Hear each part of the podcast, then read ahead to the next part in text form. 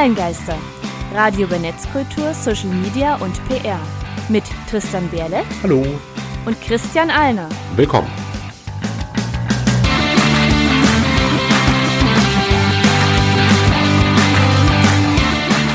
Genau, willkommen zur Folge 80 der Online-Geister. Heute mal von zu Hause aus, aus diversen Gründen. Wir kommen direkt zum Thema.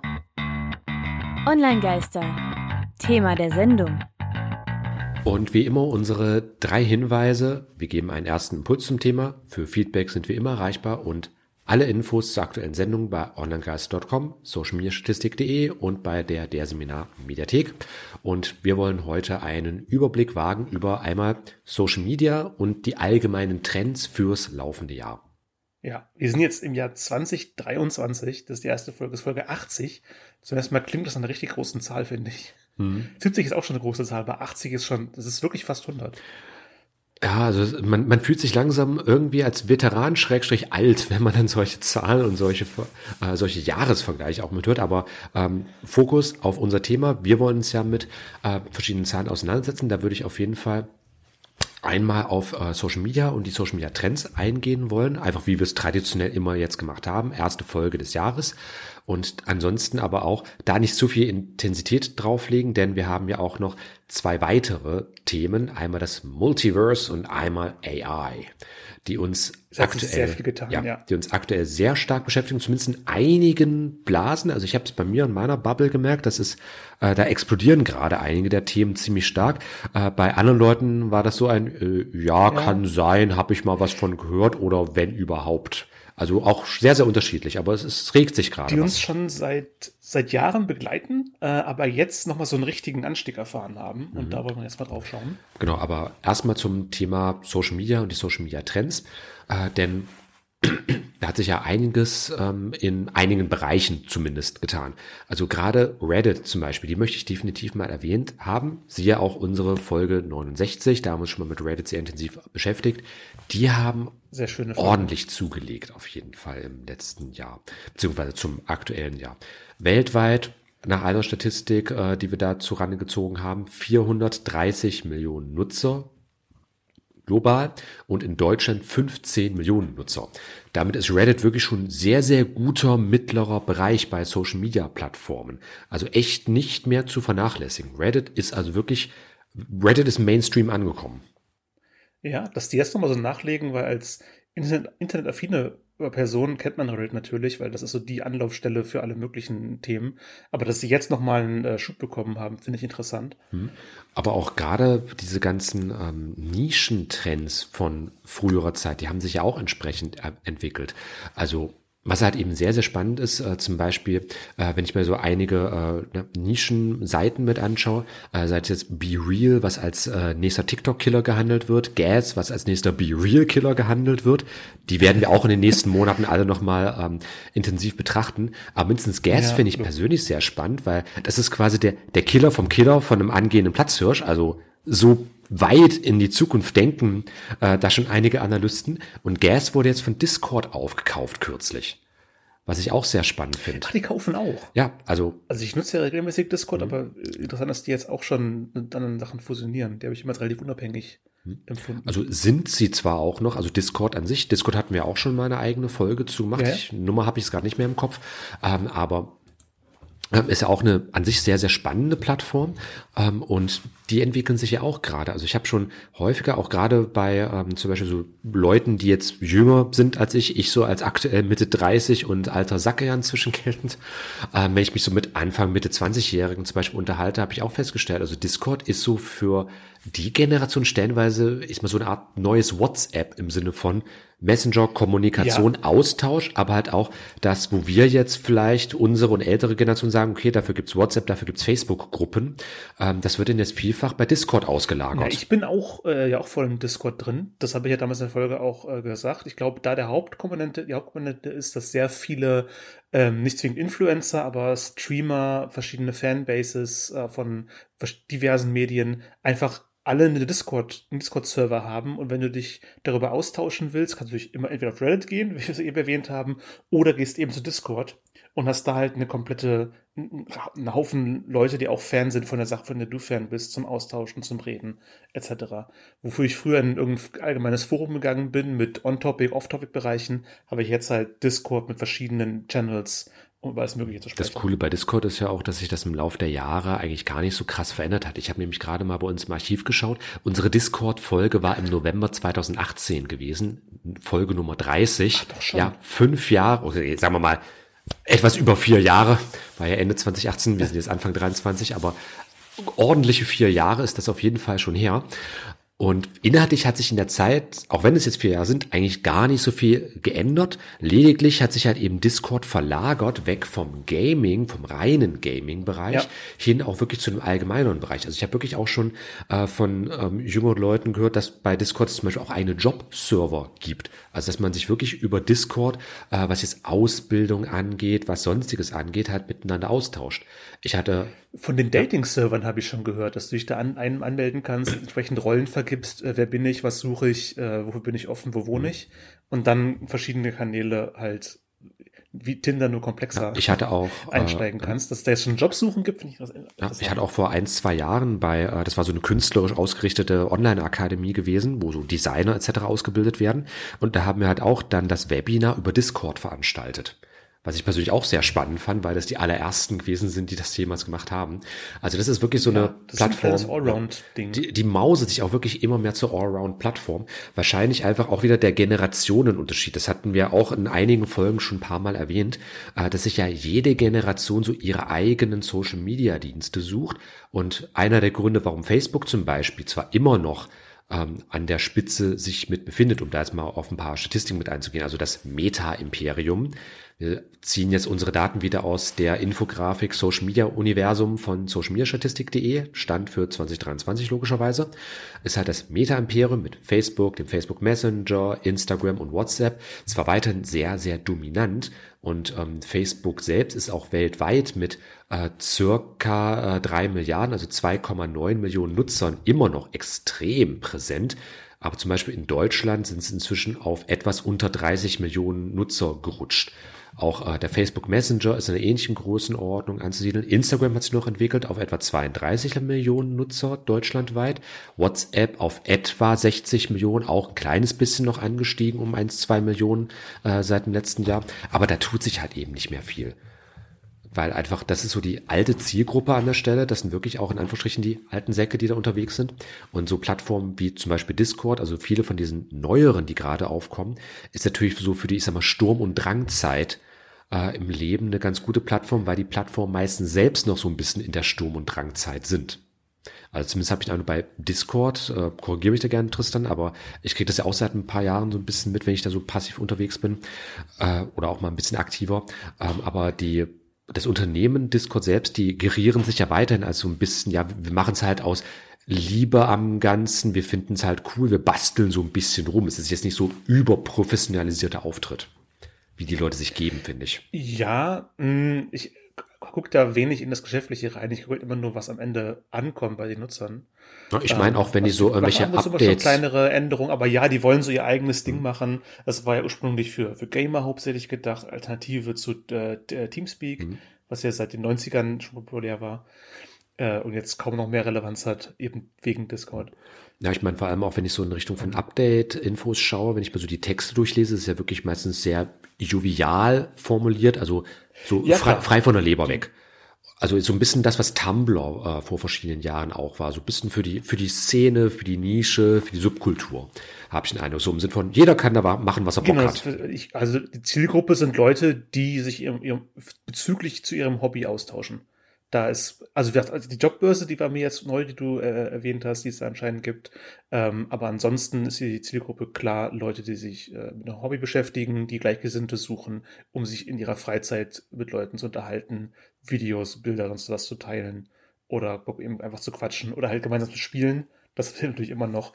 Ähm, es gibt einen Pen-Paper-Server, also Pen-Paper-Rollenspiele. Wenn man die spielen will, kann man sich da an anmelden und äh, sich in einem Raum treffen, miteinander quatschen und dann eben diese Runde spielen. Aber eben auch ganz normale. Hier, ich spiele jetzt gerne, keine Ahnung, Counter-Strike, FIFA, Fortnite, was die jungen Leute so spielt mhm. und quatscht dabei neben über Discord. Genau, und äh, bei Discord selbst, also mit Job-Server meine ich jetzt wirklich, dass es halt einfach eben eigene Server, also Gruppen von der Logik ja, äh, bei Discord gibt, die sich halt eben mit Jobs zum Beispiel beschäftigen. Das ist jetzt kein spezielles Feature von Discord, einfach eben das Thema, was jetzt von Nutzern aufgemacht wird. Ja klar, du kannst dir deinen deinen Server aufbauen, genau. wie du willst. Also die Server als Unterbereich, den du dich anmelden musst äh, oder dem beitreten musst, um eben alle zu sehen, die da was machen, die da was schreiben.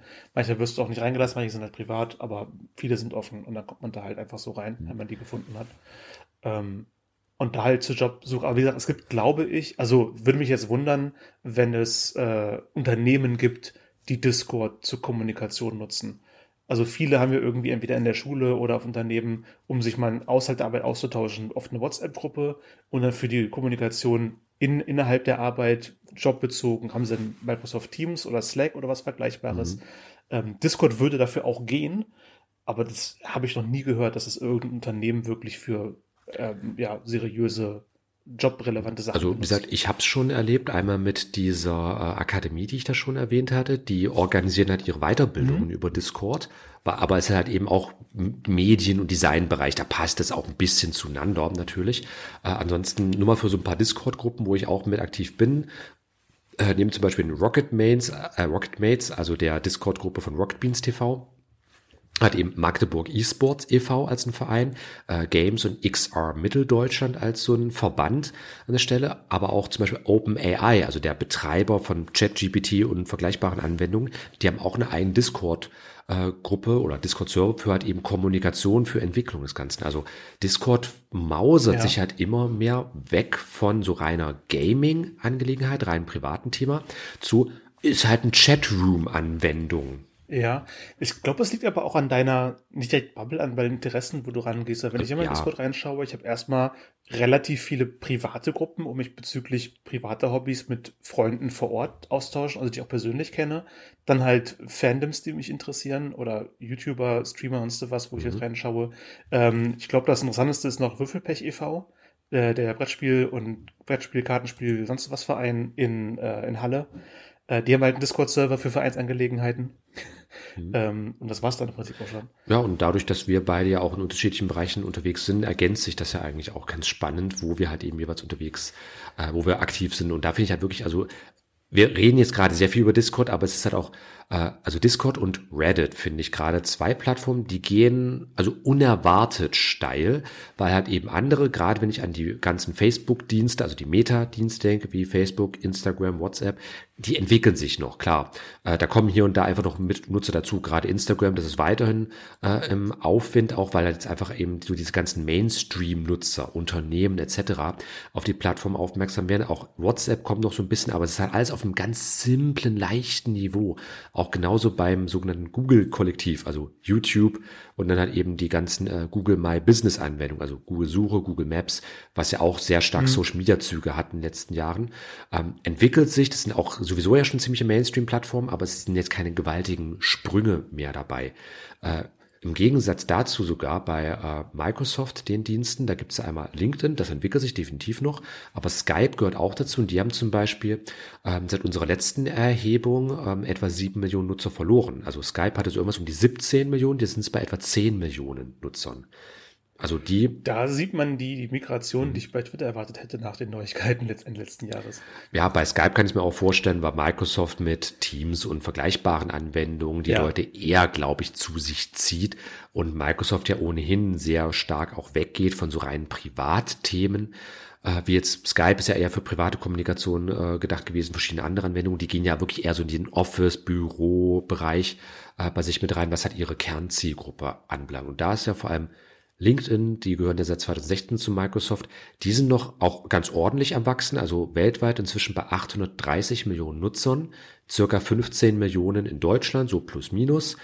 Ähm, das ist auf einem ähnlichen Level wie Xing weiterhin, was ja so der große deutsche Konkurrent ist äh, von den Nutzerzahlen, aber beide auch so auf einem geringeren Level. Also in der Dachregion, Deutschland speziell nochmal, äh, entwickeln sich beide. Es kommen immer mal so eins, zwei Millionen vielleicht dazu von der Nutzerschaft, aber es gibt jetzt nicht so krasse Sprünge nach oben. Das am ehesten international bei LinkedIn äh, noch im Vergleich. Wie gesagt, von, ich glaube, im letzten Jahr waren wir bei irgendwas 700 paar Nutzer gewesen und jetzt in diesem Jahr 800, also locker 50, 75 Millionen Nutzer mehr, was auf so einem Level durchaus noch bemerkenswert, ja. bemerkenswerte Entwicklung ist. Äh, bei vielen, vielen anderen, da haben sich die Level größtenteils gehalten. Am interessantesten finde ich noch so ähm, Telegram an der Stelle. Die haben sich nämlich auch nochmal entwickelt. Vom äh, letzter Stand, den wir, glaube ich, hatten, war irgendwas 7, 8 Millionen Nutzer oder sowas. Aktuell bei um die 13 Millionen. In Deutschland. In Deutschland. Okay. Also Nur weltweit, ja, ja. ja, weltweit sind wir bei etwa 700 Millionen. Und ich guck mal kurz im Vergleich 2022, äh, da war Telegram im Verhältnis dazu bei 550 Millionen Nutzern weltweit und 7,8 Millionen in Deutschland. Also ist nochmal so, wenn man ein Viertel, ein Drittel, je nachdem, wie man es rechnen möchte, an Nutzern sind dazugekommen. Also auch als Messenger, der entwickelt sich auch noch, aber ist, glaube ich, ja. nicht so groß im Mainstream drinne, weil natürlich auch bei, gerade bei Telegram, äh, Stichwort extremistische Inhalte, Verschwörungstheorien etc., wird ja auch durchaus sehr kontrovers über den Messenger gesprochen. Vielleicht ist deswegen die Entwicklung auch ähm, nicht ganz so in, ich sag mal, großen Nachrichtenmedien oder sowas mit drinne. Aber die haben auf jeden Fall auch noch bemerkenswertere Sprünge gemacht. Ja, besonders die als eigentlich fast eins zu eins WhatsApp-Alternative mhm. so weit abgeschlagen sind, weil WhatsApp als Platzhirsch auf dem Bereich immer noch die Primäranlaufstelle ist. Ja, also zumindest in Deutschland muss man sagen. Also WhatsApp um die 60 Millionen, Telegram 13 Millionen Nutzer, weltweit aber hat WhatsApp, äh, ich schaue mal nach, circa zwei Milliarden Nutzer und Telegram 700 Millionen. Also da ist der Abstand nicht ganz so krass groß wie jetzt in Deutschland beispielsweise, wo es ja wirklich das, ich muss selbst mal kurz zusammenrechnen, das Vierfache oder sowas äh, ist. Viel. So plus minus. WhatsApp ist viel größer, etwa, ja. Etwa, etwa, etwa das Vierfache von Nutzerzahlen äh, Telegram im Vergleich zu WhatsApp, also WhatsApp im Vergleich zu Telegram. Äh, international ist es in Anführungsstrichen nur ein bisschen mehr als das Doppelte. Also da ist der Unterschied nicht ganz so krass an der Stelle. Also auch wieder national, international, es gibt ziemliche Unterschiede, was die Nutzerschaft Auf jeden Fall, angeht. Gerade was in den Ländern sich etabliert hat, mhm. äh, etc. Genau. Ansonsten vielleicht nur kurz angemerkt für die jugendlicheren Nutzer äh, noch. Snapchat hat sich größtenteils gehalten. TikTok hat noch ein bisschen zugelegt bei der Nutzerschaft. Äh, wir hatten im letzten Jahr bei TikTok, ich muss mal kurz schauen, wie viel waren es da Nutzer, äh, war, hatten sie 4,1 Millionen. Aktuell sind es bei 10,7 Millionen. Aber gut, wir haben ja auch fast ständig bei uns auch in den Hausmeistereien über TikTok gesprochen. Also da war ja immer irgendwas los. Insofern, das verwundert jetzt nicht gewaltig, dass die natürlich noch gewachsen sind. Aber das waren größere Sprünge, aber bei TikTok auch erwartbar. Ist immer als allgemeine Trends bei den äh, Plattformen kann man im Grunde sagen, ja, die TikTok-Inflation geht weiter. ja. Aber äh, das wird auch erstmal nicht aufhören, denke ich. Aber vielleicht einfach für so ein paar meiner Beobachtungen, einfach um es mal zusammenzufassen, dass wir dann auch im Thema endlich weiterkommen. Ähm, es gibt eigentlich schon gar nicht mehr, seit schon langer Zeit nicht mehr die eine Plattform. Also die Zeiten, wo Leute gesagt haben, ja, hier, alle Welt ist bei Facebook die ist vorbei, schon lange. Die Nischen sind auf dem Vormarsch. Also es verteilt sich alles immer stärker, was manchmal vielleicht auch eine ganz gute Sache ist. Aber es gibt halt auch immer noch Bewegungen, also zum Beispiel äh, mehr Leute verwenden oder immer mehr Leute, die Trends hat eben eher LinkedIn als Xing beispielsweise, eher Twitch als YouTube was so Trends angeht. Das sind zwar jetzt natürlich Vergleiche, weil Twitch zum Beispiel als Livestream-Plattform immer noch wesentlich weniger Nutzer hat als YouTube, aber es gibt halt deutliche Trends und Bewegungen. Es werden mehr bei Twitch immer wieder mit der Zeit, ja. Genau, also das, die Wachstumsrate ist einfach wesentlich größer. Genauso auch, wir hatten ja über Discord gesprochen, statt hat eben WhatsApp, Slack etc. Und zumindest auf einem kleineren Level finde ich auch Mastodon statt Twitter an der Stelle. Auch wenn Twitter wirklich noch einen Großteil mehr Nutzer hat als Mastodon, aber hat eben so diese Alternativen. Ich eben erwähnt, die, die große Migration wird Twitter weg, hat es nicht gegeben, aber Mastodon hat trotzdem Schub bekommen, weil sich doch einige da zumindest so einen Zweitaccount angelegt haben. Falls jetzt Twitter wirklich morgen explodieren sollte, hier findet ihr mich. Ist mir bei Twitter zum Beispiel auch häufig so gegangen. Ich meine, wenn wir über Twitter reden, muss man ja auch immer sich in Erinnerung rufen, in Deutschland ist das Nischenplattform. Alles, was so unter fünf ja. Millionen monatlich aktiven Usern zählt, das spielt keine Rolle großartig in Deutschland. Twitter hat maximal ein bis drei Millionen Nutzer in Deutschland, also wirklich effektiv. Das heißt, ist eigentlich sowieso schon ferner liefen als Plattform, was die Nutzerzahlen angeht. Ich meine, selbst äh, Jodel beispielsweise, da haben wir auch schon mal eine Folge drüber gemacht, hat mehr Nutzer als Twitter in Deutschland. Also insofern so relativ. Aber dafür, das haben wir aber auch schon bei entsprechenden Folgen äh, ähm, erwähnt, hat Twitter einen relativ großen Impact. Genau. Äh, wenn da jemand was schreibt, dann macht das die Runde. Hm. Wenn da eine große Person irgendwas von sich gibt oder eine bekannte Person, dann ist es in der Zeitung. Ja, weil eben bei Twitter die drei Ps, Presse, Promis, Politiker ja. vor allem unterwegs genau sind. Genau. Promis-Politiker sagen was, Presse liest es sofort, zack, Frankfurter Allgemeine. Genau, und Promis also, und Politiker wollen ja von der Presse berichtet werden. Das kommt ja, auch dazu, dass sie sich gegenseitig antreiben, der Kreislauf. Das hast du bei Jodel weniger. Das sind lokale anonyme Nachrichten, äh, die wirst du, da wirst du im Spiegel drüber lesen. Genau. Aber das für so die, ich sag mal, üblichen Verdächtigen oder die, die man auf jeden Fall auf dem Schirm haben sollte, als etabliertere Plattformen, als neuere Plattformen oder was ich halt im Auge behalten würde, wären einmal Be Real und Guest. Da machen wir noch Folgen drüber. Äh, Polywork haben wir schon behandelt. Ich finde nämlich auch, also der, die sind auf einem kleineren Level aktuell. Aber ich kann mir sehr gut vorstellen, dass ich da auch noch ein bisschen was tun dürfte. Also es wird, es gibt eine aktive Community. Äh, die ist nicht groß, aber die ist aktiv auf jeden Fall. Ähm, die Entwickler machen auch regelmäßig Updates. Also die Plattform wird betrieben. Die schläft nicht. Äh, genauso auch bezüglich Schlafen, der Dornröschenschlaf von Tumblr könnte vielleicht auch in absehbarer Zeit kleineres Ende finden. Also da könnte sich eine leichte Renaissance äh, auftun. Ähm, genauso auch bei Jodel beispielsweise, äh, dass die vielleicht ein bisschen populärer werden könnten, aber das ist Mutmaßung eher. Das kann funktionieren, muss nicht funktionieren. Bei Jodel weiß ich nicht. Aber was auf jeden Fall stärker kommen wird oder einfach noch weiterkommen wird, was sich einfach noch weiter verbreiten wird, diese Kurzform und jetzt auch immer verstärkte Mediumform Videos, also kurze und mittellange Videos, wie man es von TikTok, Instagram Reels, von YouTube Shorts und so weiter kennt. Weil es da halt eben auch einige Unternehmen äh, gegeben hat, gerade im Social Media Bereich, die in letzter Zeit genau sowas bei sich auch umgesetzt haben. Also solche entsprechenden Features eingebaut haben. Aber sagt das zu den allgemeinen Trends. Social Media, Punkt aus. Für mich zumindest, Tristan, hast du deinerseits noch Anmerkungen? Ich glaube, wir haben das gerade umfassend behandelt, wo die Trends hingehen. Würde ich auch sagen. Deswegen, Blick auf neue Trends ich habe für mich einfach mal den Begriff Multiverse geprägt. Ich meine, wenn es Marvel machen kann und das auch in allen möglichen Science-Fiction-Kosmen äh, schon regelmäßig kommt, warum nicht auch für äh, Technologietrends? Denn wir haben ja Metaverse, Fediverse, haben wir beide schon im letzten Jahr Folgen dazu ja. gemacht und der generelle AR-VR-Trend. Also Augmented Reality, Bestes Beispiel Pokémon Go. Wir haben ja schon 2016 darüber berichtet. Oder auch Virtual Reality. Immer noch sehr erfolgreich. Ja, genau. Oder nicht bei der großen Presse, aber Leute spielen es immer ja, noch. Was erstaunlich ist, wenn man bedenkt, das ist schon genauso alt wie unser Podcast eigentlich. Also auch inzwischen, sie ist ins siebte Jahr gehend. Das ist für ein Videospiel auch schon eine äh, ganz gute Zeit, definitiv. Aber halt eben gesagt, dieser AR-Trend und auch bei VR, also Virtual Reality, virtuelle Welten, das ist mehr schon wieder im Metaverse mehr oder weniger. Und da hatten wir auch schon über verschiedenste Themen gesprochen. Also Stichwort Horizon Worlds von Meta. Die sind momentan äh, ziemlich am Abkacken, muss man ganz ehrlich sagen. Äh, von äh, Microsoft beispielsweise gab es sogar auch mal eine Metaverse-Anwendung. Hast du davon jemals erfahren, dass Microsoft was im Metaverse gemacht hat? Äh, eventuell mal am Rande mitbekommen und dann direkt wieder vergessen. Ja. Aber wenn irgendwelche äh, Videospiele das Abstand besser hinkriegen als Meta und Microsoft und auch ja, weiter besser verbreiten können. Also wir weil das äh, Beispiel stehen, Roblox, Fortnite, Minecraft VR, wo einfach so viel möglich ist und mehr möglich ist als in den äh, äh, Metaverse-Plattformen von Facebook oder also Meta eben.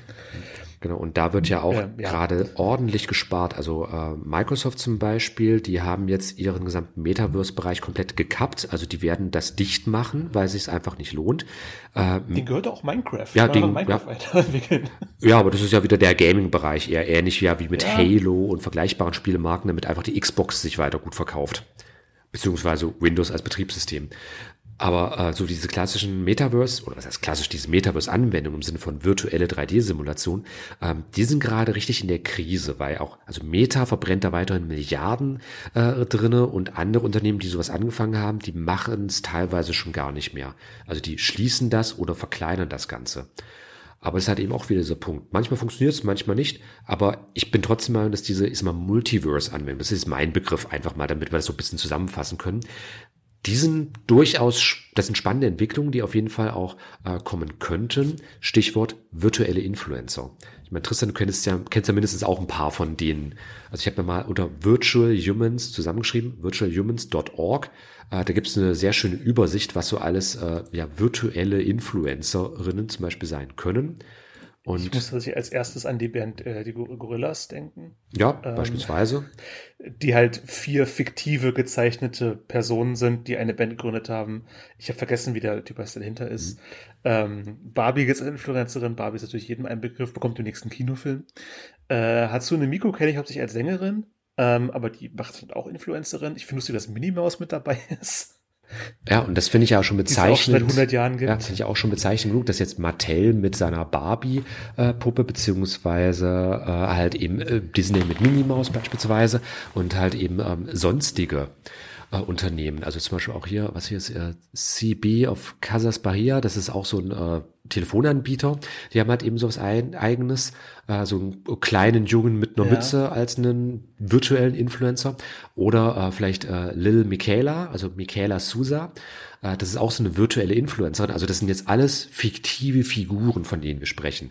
Äh, die teilweise aber, wie die hier erstellt sind, also auf der Seite kann man nachgucken, äh, Link in den Show Notes, ähm, lebensecht aussehen, zumindest auf diesem unbewegten Bild. Ja. Die sind teilweise schon echt realistisch abgebildet. Viele ganz klar cartoonig, viele Spielefiguren, manche komplett gezeichnet. Also wirklich 2D-Zeichenfiguren. Vor einer Ewigkeit schon mal erwähnt haben wir hier äh, KDA, die Band, die besteht ah, ja. aus mhm. Charakteren des Videospiels League of Legends. Ähm, und also eine K-Pop-Formation bildet, die sogar echte Lieder rausbringen, die man sich anhören kann. Mhm.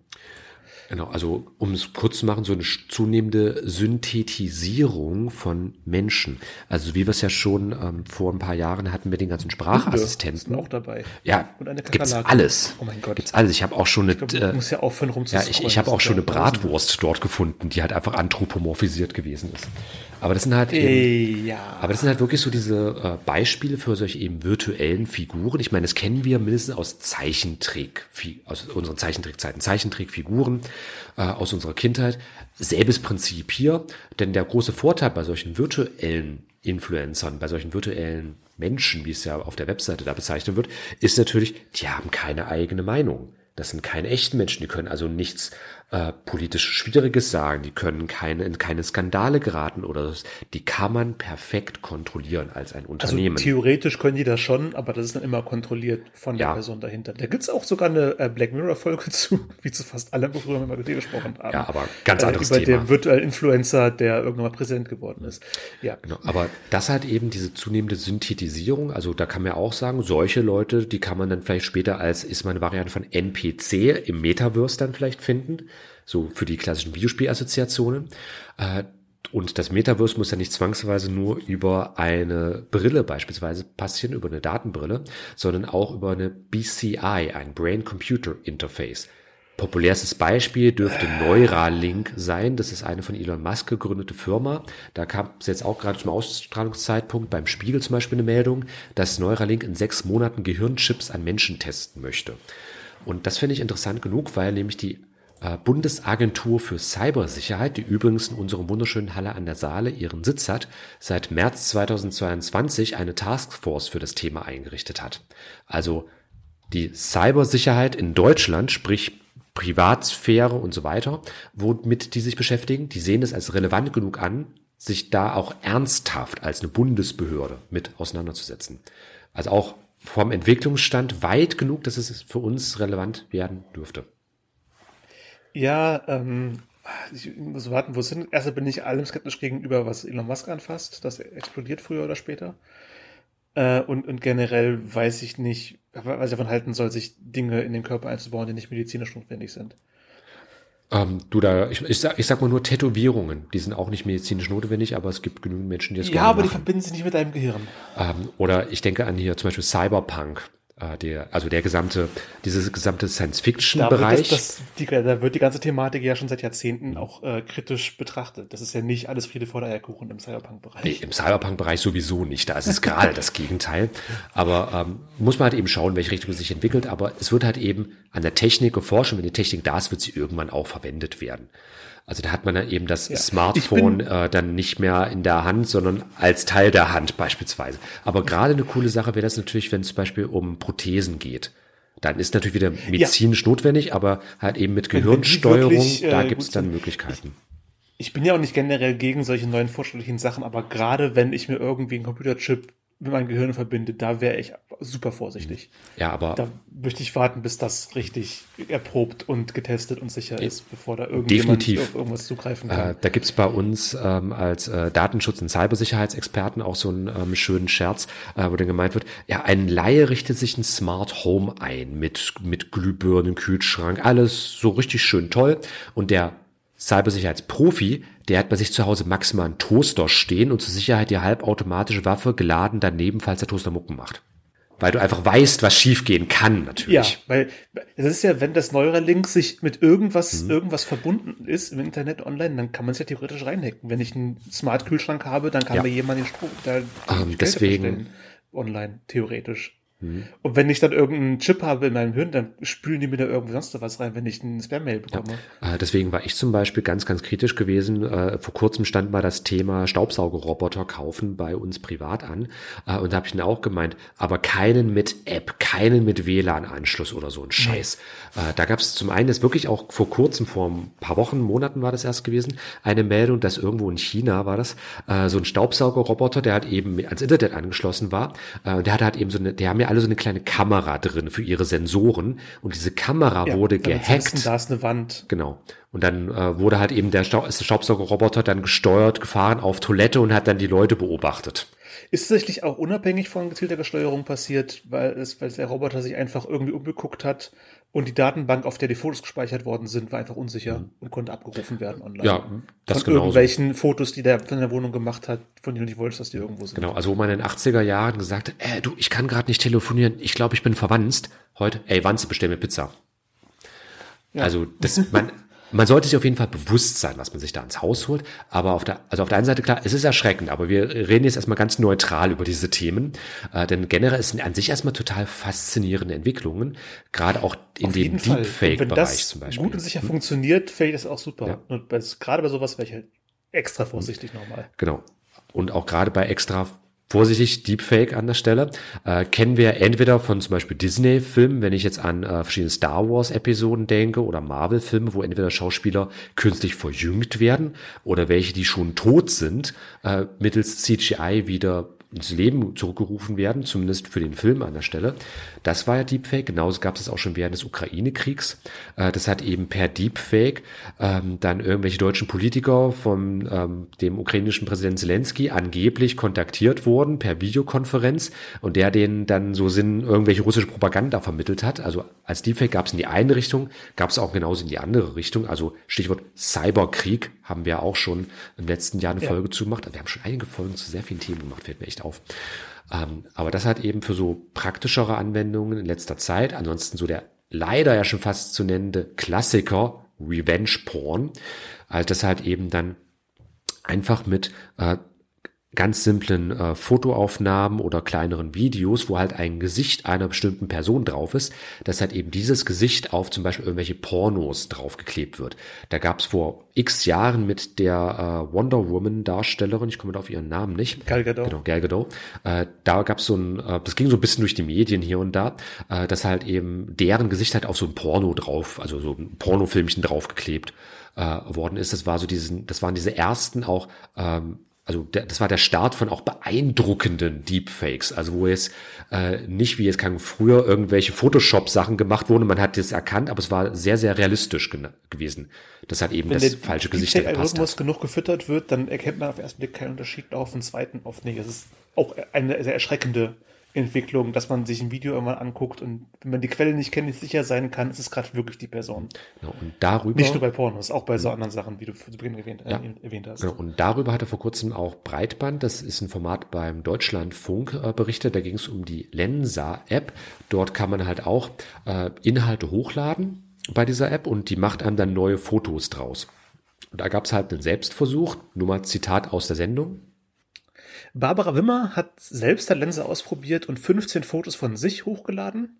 Das Ergebnis hat sie aber schockiert. Ich bin Buchautorin, habe zwei Bücher neben mich hingestellt. Ich habe einen schwarzen Hoodie getragen. Ein Foto von mir gab es am See, eines vom Wandern, weil ich sehr gerne in der Natur bin, erzählt sie. Sie erhofft sich Darstellungen, die dieser Selbstrepräsentation nahe kommen. Bekommen habe ich dann ein Avatar-Pack mit 100 Fotos, von denen 90 sehr stark sexualisiert waren. Meine Brüste waren gigantisch, auf jeden Fall Doppel-D. Auf vielen Fotos habe ich explizite Posen gemacht, zwischen meine Beine gegriffen. Auf einem Foto ist die Bluse so verrutscht, dass die halbe Brust freigelegt ist. Hm. Erzählt äh, Barbara Wimmer beim Deutschland von Kultur. Genau, da kommen wir auch langsam zu unserem letzten großen Thema AI, also künstliche Intelligenz, denn diese Lensa-App ist ja auch schon so eine im weitesten Sinne AI-Anwendung, wobei ich den Begriff an sich immer nicht so toll finde, aber da werden wir dann im Februar sowieso eine eigene Sendung zum Thema künstliche Intelligenz machen. AI ist auf einem sehr interessanten Weg. Nächsten Monat äh, dazu mehr. Eine Künstlerin, die ich diesen Monat bereits äh, entdeckt habe, nennt sich Backwash mit einem X zwischen Back und Wash. Und wir hören mal in ihren Track Spells rein. Das war Backwash mit Spells, eine sehr interessante Künstlerin, die ich finde, außerhalb von dem, was ich normalerweise höre, die ich diesen Monat entdeckt habe. Heute ging es um Social Media und Trends 2023. Alle Shownotes, die Infografiken und auch alle aktuellen Entwicklungen zum Thema gibt es monatlich auch in unserem exklusiven 2-Minuten-Briefing. Alle Infos unter onlinegaster.com-newsletter. Alle Songs aus der Radiofolge verlinken wir in der Spotify-Playlist. Und ein Hinweis für unsere Podcast-Hörer. Online-Geister wird unter einer Creative Commons CC by ND Lizenz veröffentlicht. Also liebt es, teilt es, seid kreativ damit, aber bitte informiert uns. Und damit verabschieden wir uns auch vom Thema der Sendung.